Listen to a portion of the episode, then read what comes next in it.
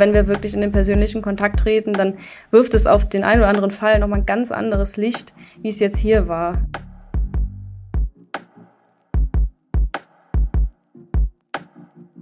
Der Radfahrer ist auch stehen geblieben. Er hat dann aber nicht, wie man es erwarten würde, der Versicherten geholfen oder einen Arzt gerufen, sondern hat sie und ihren Begleiter beschimpft, leider.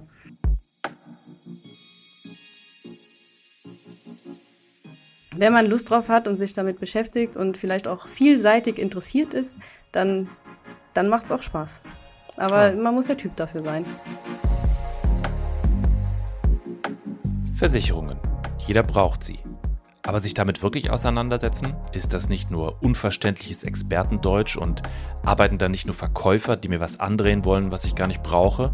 Und überhaupt, ist das nicht alles völlig langweilig? Es gibt viele Vorurteile über die Versicherungsbranche. Wir wollen damit aufräumen. Mit einem Blick hinter die Kulissen, mit Gesprächen mit Mitarbeiterinnen und Mitarbeitern, die von sich und ihrer Arbeit erzählen, die ganz sicher eines nicht ist. Langweilig.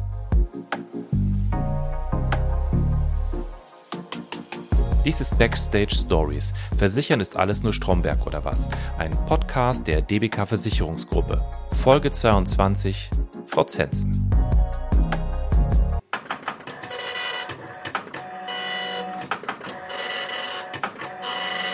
Ja, also tatsächlich habe ich äh, ein Thema, das mich im Moment ganz stark äh, beschäftigt und das ist der Hausbau.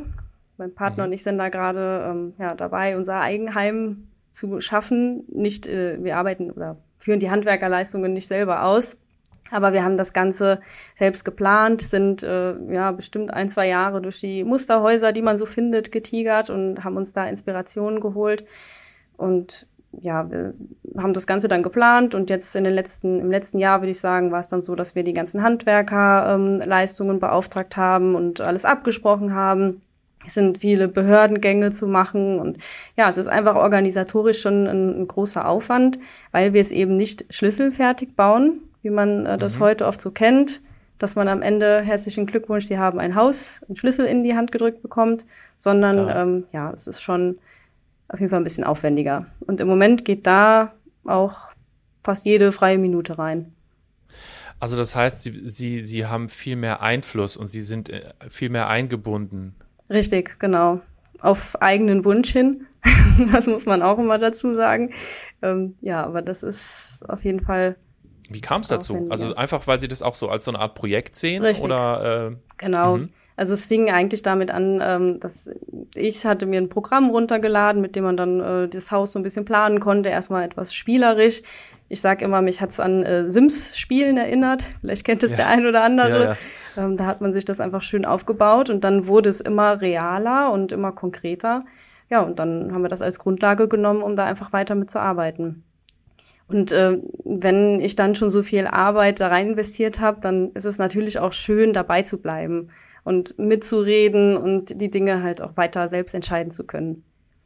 Können Sie mal ein Beispiel geben? Also, wo, wo Sie jetzt, also sind Sie, ich, wie, wie stelle ich mir das jetzt vor? Sie sind jetzt bei jedem Material sozusagen, sind Sie auch beteiligt und bei ja, jeder kleinen Entscheidung? Also nicht bei jedem Material, also die, die Grundmaterialien, aus welchem Stein das Haus jetzt besteht, dann äh, nachher die Bodenbeläge, welcher Putz kommt auf die Wand. Also es ist doch, jetzt wo ich so drüber rede, tatsächlich sind wir schon bei den meisten Materialien mit dabei und entscheiden das. Aber es gibt natürlich auch Kleinigkeiten, wo man sagt, oder wo wir sagen, das ja kann, kann dann auch mal ohne uns entschieden werden. Mhm. Ist ja nicht so wichtig. Klingt, klingt aber wie ein ziemlich großes, fast schon überwältigendes Projekt, oder? Also wenn man so, also wenn Sie, ich weiß es nicht, ob Sie da schon von vornherein da so äh, Ahnung hatten, aber ich bin äh, kompletter Laie, wenn ich mich da in alles so reinfuchsen müsste, das wäre ja schon. Ja, das war bei mir tatsächlich auch so.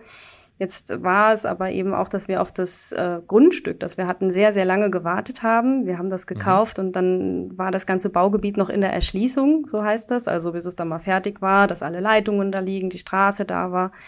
Das hat ziemlich lange gedauert, so dass wir da halt auch eine große ja, Freiraum hatten, wo es noch nicht losging und da hatten wir sehr, sehr viel Raum, auch uns damit zu beschäftigen.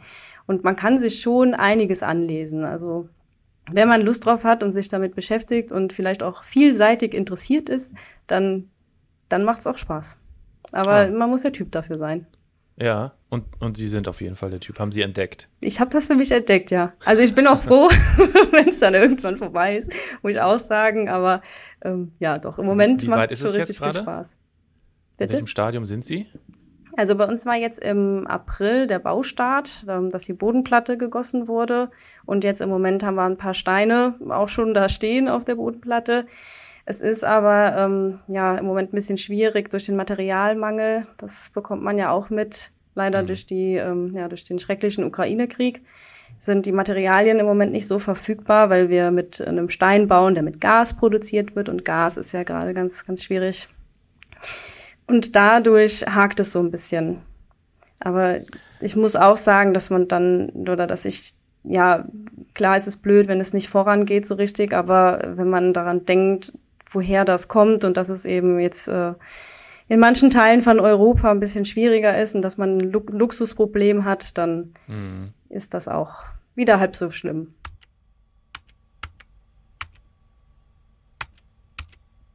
Ich ähm, arbeite in der Abteilung Krankenversicherung, Leistung Spezialthemen mhm. und hier im Fachbereich Unfallregress.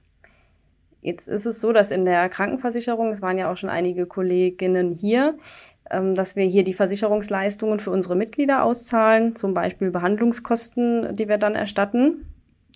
Und wir im Unfallregressbereich sind eben dafür, oder ja, unsere Aufgabe ist es, wenn jetzt jemand anderes einen Unfall verursacht hat, also nicht unser Mitglied, sondern eine dritte Person, so nennt man das, mhm. dann ähm, ja, versuchen wir, ähm, die Versicherungsleistungen quasi da, ähm, ja, man nennt es Schadensersatz, dann da den Schadensersatz für die Versicherungsleistungen zu bekommen. Weil jemand anderes eben ja dafür eintreten muss, wenn, ich weiß nicht, Klassiker ist im Bereich Verkehrsunfall, mir hat jemand die Vorfahrt genommen und ich kann das selber nicht vermeiden oder verhindern. Wir stoßen zusammen und dann habe ich ein, eine Nackenzerrung danach, was eine häufige, häufige Unfallfolge ist dann muss eben der andere, der ganz klar den Vorfahrtsfehler begangen hat, der muss dann ja dafür haften. Meistens ist es dann nicht die Person selber, sondern die Haftpflichtversicherung und mit denen haben wir dann eben ganz viel Kontakt. Könnten Sie es mir vielleicht einfach mal anhand eines äh, zwar fiktiven, aber trotzdem wahrscheinlich ist das ein Beispiel, was Ihnen äh, im Alltag äh, oft passiert, nämlich anhand von einem Autounfall mal erzählen. Wie ist so ein klassischer Ablauf? Ja, also der, ähm, wenn der Versicherte einen Unfall hat, dann meldet er uns diesen Unfall oder ähm, wir, er reicht, reicht uns eine Arztrechnung ein, die infolge dieses Unfalls angefallen ist, weil er sich zum Beispiel bei einem Auffahrunfall den Nacken gezerrt hat mhm. und äh, deswegen zum Arzt gegangen ist. Dann hat er eine Rechnung bekommen. Er reicht diese Rechnung zur Erstattung ein, so wie es regulär ist, und wir erstatten ihm die Versicherungsleistung. Ja. Und wenn dann ähm, bei der Erstattung eben zum Beispiel auffällt, dass da eine Nackenzerrung als Diagnose drauf vermerkt ist oder zum Beispiel ein Knochenbruch, ähm, das ist auch eine klassische Diagnose, die auf einen Unfall hindeutet, dann äh, fragen wir nach, ähm, lieber Kunde, hattest du vielleicht einen Unfall, was ist passiert, ähm, mach uns so einfach mal ein paar Angaben dazu. Und dann bekommen wir die Informationen ähm, und dann prüfen wir mit diesen Informationen. Also an der Stelle hat der Versicherte ja schon sein Geld bekommen. Mhm. Ähm, das läuft dann jetzt quasi im Hintergrund. Wir prüfen dann, ähm, hat jemand anderes diesen Unfall verursacht. Zum Beispiel, weil dem Kunden ähm, die Vorfahrt genommen wurde. So, dann hat der, kann der Kunde nichts für den Unfall, ähm, hat aber diese Behandlungskosten gehabt, die er ja von uns erstattet bekommen hat. Also er hat an der Stelle keinen Schaden mehr, ähm, was die Behandlungskosten angeht. Ähm, und wir prüfen aber eben, ob wir diese, diese Kosten von dem Dritten quasi erstattet bekommen weil jemand anderes ja den Unfall tatsächlich eben verursacht hat. Und mhm. ähm, dann haben wir die Möglichkeit, da Schadensersatzansprüche geltend zu machen. Und ähm, ja, wir nehmen dadurch Gelder ein, die der versicherten Gemeinschaft zugutekommen. Also das heißt, Sie kommunizieren dann mit anderen Versicherungen. Richtig, genau. Es ist meistens so, also man muss ja in Deutschland zum Beispiel eine Kfz-Haftpflichtversicherung haben, sonst darf man gar kein Auto zulassen. Und ähm, ja, wir wenden uns dann an die Kfz-Haftpflichtversicherung. Wir teilen mit, wir hatten hier durch den Unfall, der von Ihrem Versicherten wiederum verursacht wurde, hatten wir ähm, Behandlungskosten. Äh, bitte gleich uns diese Kosten aus. Ja, ich bin selber im Bereich Verkehrsunfall tätig. Es gibt, ähm, ja, in unserem Bereich sind die Themen quasi ähm, ja, aufgeteilt. Also es gibt Unfälle im Bereich Verkehr, wie ich gerade gesagt habe. Dann gibt es Tierunfälle, also zum Beispiel mit Hunden oder das Pferd tritt mich. Ähm, es gibt Sportunfälle im Vereinssport oder auch Skiunfall. Und es gibt aber auch Vorfälle leider wie ähm, Behandlungsfehler, die durch ähm, ja, medizinisches Personal passieren können oder auch, dass unser Mitglied Opfer von, ähm, ja, von einer Gewalttat wurde. Mhm. Das sind die Bereiche, ähm, ja, wo wir uns dann eben mal genauer anschauen, was passiert ist. Und ich hatte jetzt kürzlich eben einen Unfall äh, oder einen Fall von einem Versicherten, der war gar nicht besonders ähm, spektakulär. Es war ein schlimmer Unfall, aber mich hat hier einfach so die, ja, die Art von unserem Mitglied ähm, beeindruckt, wie er mit dem Ganzen umgegangen ist. Und zwar ähm, vom Ablauf, also das war ein ähm, Mitglied, der ist mit dem Fahrrad über eine Kreuzung gefahren und ist dann von einem Pkw erfasst worden mit ungefähr 70 kmh. Und mhm. der Versicherte ist dann so 20, 30 Meter ähm, leider weiter geschleudert worden und ist da aufgekommen. Okay. Mhm. Ja, und ähm, wurde dann, also er war schwer verletzt, er wurde auch ähm, an Ort und Stelle künstlich beatmet und ähm, wurde dann ins Krankenhaus gebracht und dort im Schockraum behandelt. Ähm, mhm. Es war ein Polytrauma, so nennt man das. Also der Versicherte hat an ähm, verschiedensten Körperstellen äh, Verletzungen gehabt, die dann alles in allem auch lebensbedrohlich tatsächlich sein können. Ja, zum Glück hat der Versicherte das aber äh, gut überstanden. Also er hat sich ähm, relativ gut erholt, war natürlich weiterhin auf, ja, auf einen Rollstuhl angewiesen. Erstmal, er musste wieder mobilisiert werden, also hat mhm. Physiotherapie, Krankengymnastik, solche Anwendungen bekommen. Und ähm, ja, also da sind so insgesamt dann, dass man das vielleicht mal auch einschätzen kann, Kosten äh, von ungefähr 50.000 Euro bis heute aufgelaufen. Also mhm. da ist schon, ähm, ja, steckt auch ein bisschen was dahinter. Ja, und äh, bis dahin habe ich den Fall eigentlich nur vom Papier gekannt, anhand der Unterlagen, die uns so eingereicht wurden. Und dann kam aber eine Anfrage von unserem äh, Service Center, also der Versicherte hat sich im Service Center gemeldet, weil er eine Bitte zu einer Krankenhausrechnung hatte. Und äh, ich habe diese Bitte dann weitergeleitet bekommen, weil es ähm, diese Krankenhausrechnung mit dem Unfall zu tun hatte. Und ja, dann habe ich das Mitglied einfach mal angerufen, um die Sache eben zu besprechen.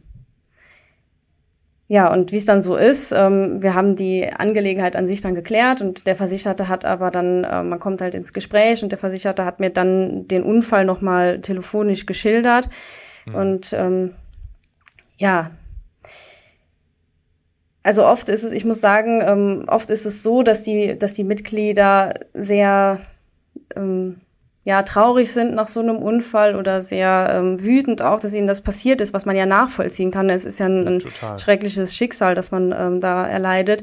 Der Versicherte war eben ganz ganz anders. Also er war sehr sehr glücklich. Er war ähm, Familienvater geworden erst vor einem Jahr und der kleine Sohn ähm, hätte zwei Tage nach dem Unfall seinen ersten Geburtstag gefeiert. Und dann hat er mir erzählt, wie er sich auch so auf den auf den Geburtstag gefreut hatte und ähm, ja, das, das Söhnchen hatte er dann auch während dem Telefonat auf dem Arm. Mhm. Ähm, ja, und ich habe, er hat dann im Hintergrund auch gebrabbelt und ähm, ja, ich habe da, also man hat einfach gehört, er hat dann auch mit ihm geredet und man hat einfach gehört, dass er total dankbar war und äh, liebevoll mit seinem Sohn umgegangen ist. Und er hat es auch so geäußert, also dass er sehr dankbar ist, dass er einfach noch da ist, weil er doch ja. lebensbedrohlich ja verletzt wurde. Ne? Mhm. Ja, und äh, er hat aber seine, seine Lebensfreude nicht verloren durch das Ganze und war einfach, ja, es hat mich beeindruckt, wie er mit dem, mit der Sache umgegangen ist. Und letzten Endes. Ja, das kann ich nach. Ja, letzten Endes konnte ich äh, ihm, dem Mitglied dann eben auch helfen. Er hat sich bedankt, also wir haben die Angelegenheit geklärt und ich freue mich immer, wenn ich dann durch meine Arbeit eben die Situation für die Mitglieder auch ein bisschen erleichtern kann. Mhm. Klar, das kann ich verstehen. Ja, also das finde ich auch eine beeindruckende Reaktion sozusagen oder einen beeindruckenden Umgang irgendwie mit so einem Unfall. Macht das auch was mit Ihnen persönlich? Haben Sie auch das Gefühl, dass Sie, ähm, also wenn man dann so sieht, wie jemand anders mit, also nicht, dass Sie jetzt sowas Extremes vielleicht erlebt haben äh, oder auch erleben werden hoffentlich, aber da einfach so eine ganz andere Sicht auf so einen Umgang? Ja, ganz klar. Also natürlich überlegt man ähm, auch selber, wie würde ich mit so einer Situation umgehen. Und äh, ja, das ist auch ein Stück weit inspirierend, wenn man dann sieht, äh, wie positiv jemand bleiben kann, obwohl er so einen Schicksalsschlag erleiden musste. Das auf jeden Fall, das macht was mit mir. Also das, das beeindruckt mich und äh, ja, es hält einen auch selber nochmal dazu an, vielleicht auch die eine oder andere Sache ein bisschen positiver zu sehen. Wir haben nun mal in der Krankenversicherung mit vielen Schicksalsschlägen zu tun. Ähm, und da, ja, es ist schön zu sehen, wenn Mitglieder dann doch, ähm, ja, auch ein Stück weit gestärkt aus so einer Situation rausgehen können. Und äh, ja, man selber ist einfach, wie gesagt, man, man wird inspiriert davon und äh, man kann sich von dem einen oder anderen eben auch eine Scheibe abschneiden. Mhm. Und das ist auch das Schöne an unserem Job und das ist auch das Schöne, wenn man ähm, einfach Kontakt mit den Mitgliedern hat und nicht immer alles nur auf dem Papier sieht. Ich meine, ein Stück weit muss das auch ähm, derart laufen. Wir müssen Dinge bearbeiten. Aber ja. wenn wir wirklich in den persönlichen Kontakt treten, dann wirft es auf den einen oder anderen Fall nochmal ein ganz anderes Licht, wie es jetzt hier war. Also das hm. ist, schon, ist schon sehr schön. Das macht die Arbeit schön.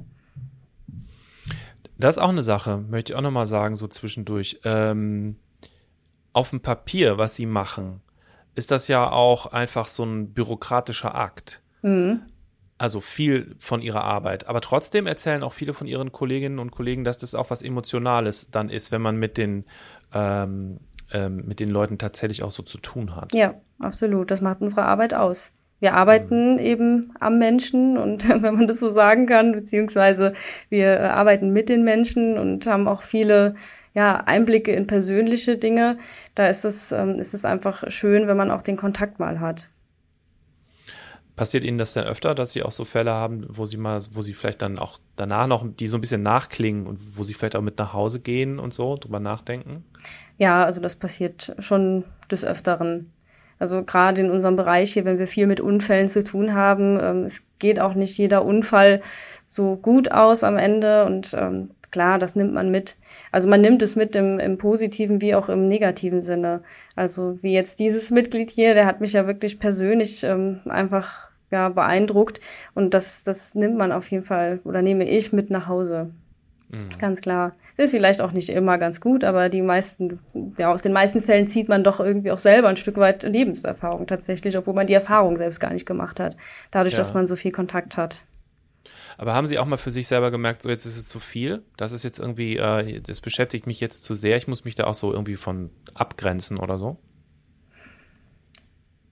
Ja, also das, es kann schon mal vorkommen. Also wenn, ja, wenn man einen besonders schweren Schicksalsschlag gesehen hat, ähm, es ist, wenn Kinder betroffen sind beispielsweise, das ist meistens schlimm und ähm, wenn man dann noch viel darüber nachdenkt, auch wenn man abends im Bett mal liegt und äh, das saust einem nochmal durch den Kopf, dann klar, dann, dann denke ich mir schon, es ist ein Stück weit gut, diese Empathie zu haben und ähm, ja, mit den Mitgliedern auch zu fühlen. Aber natürlich muss man es an der einen oder anderen Stelle auch mal ein bisschen Distanz schaffen.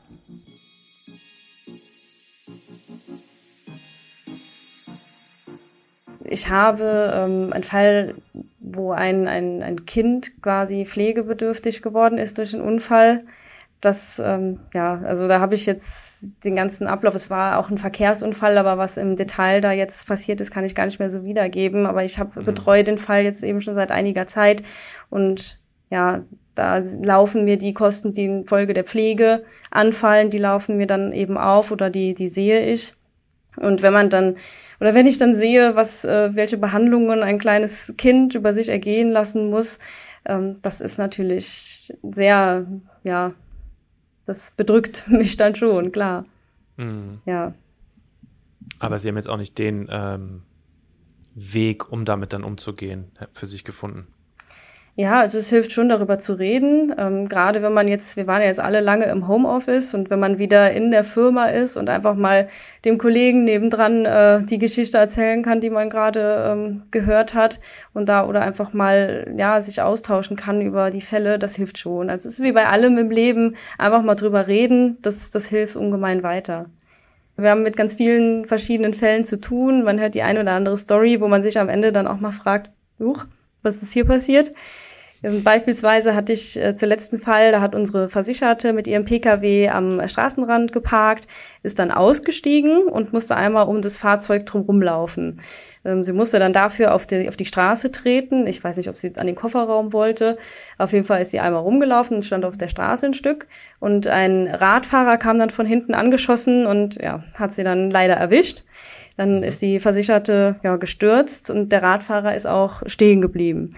Er hat dann aber nicht, wie man es erwarten würde, der Versicherten geholfen oder einen Arzt gerufen, sondern hat sie und ihren Begleiter beschimpft, leider. So. Dann ist er, ähm, okay. ja, er ist dann ähm, weitergefahren. Ähm, die Polizei wurde zum, zum Unfall gerufen. Und später hat sich herausgestellt, dass der, ähm, ja, der Radfahrer dann irgendwie wurde der gefasst. Also ich habe mir dann die Ermittlungsakte von der Polizei kommen lassen, ähm, um zu schauen, wer war jetzt hier alles beteiligt, was ist passiert. Und ja, dann hat der, äh, habe ich in der Ermittlungsakte der Polizei eben gelesen, dass das Fahrrad, mit dem er gefahren ist, gestohlen war. Das war als gestohlen ah. gemeldet. Der Versicherte, äh, Entschuldigung, nicht der Versicherte, sondern der Fahrradfahrer stand unter Drogeneinfluss. Und ähm, ja, er war ohne Wohnsitz und schon in 80 Fällen aktenkundig bei der Polizei.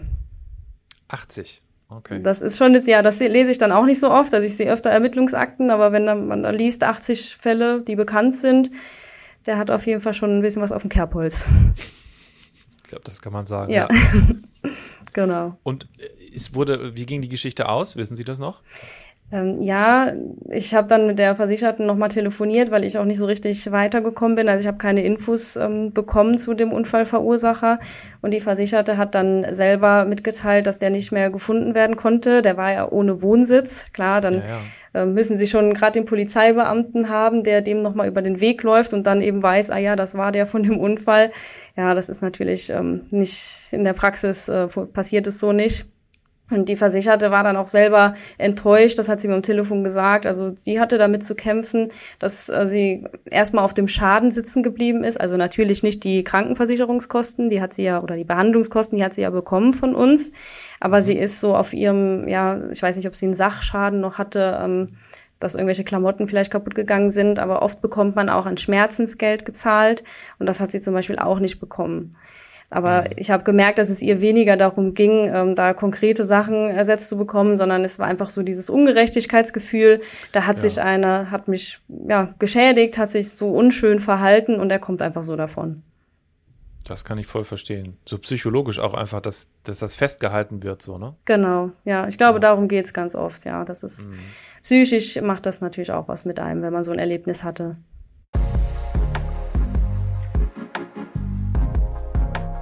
Das war Backstage Stories. Versichern ist alles nur Stromberg oder was? Eine Reihe, in denen wir mit Vorurteilen gegenüber der Versicherungsbranche aufräumen wollen. Ein Podcast der DBK Versicherungsgruppe. Und in der nächsten Folge eine andere spannende Geschichte, die zeigt, dass Versicherung nicht Stromberg ist. Ein Podcast von Press Play Productions.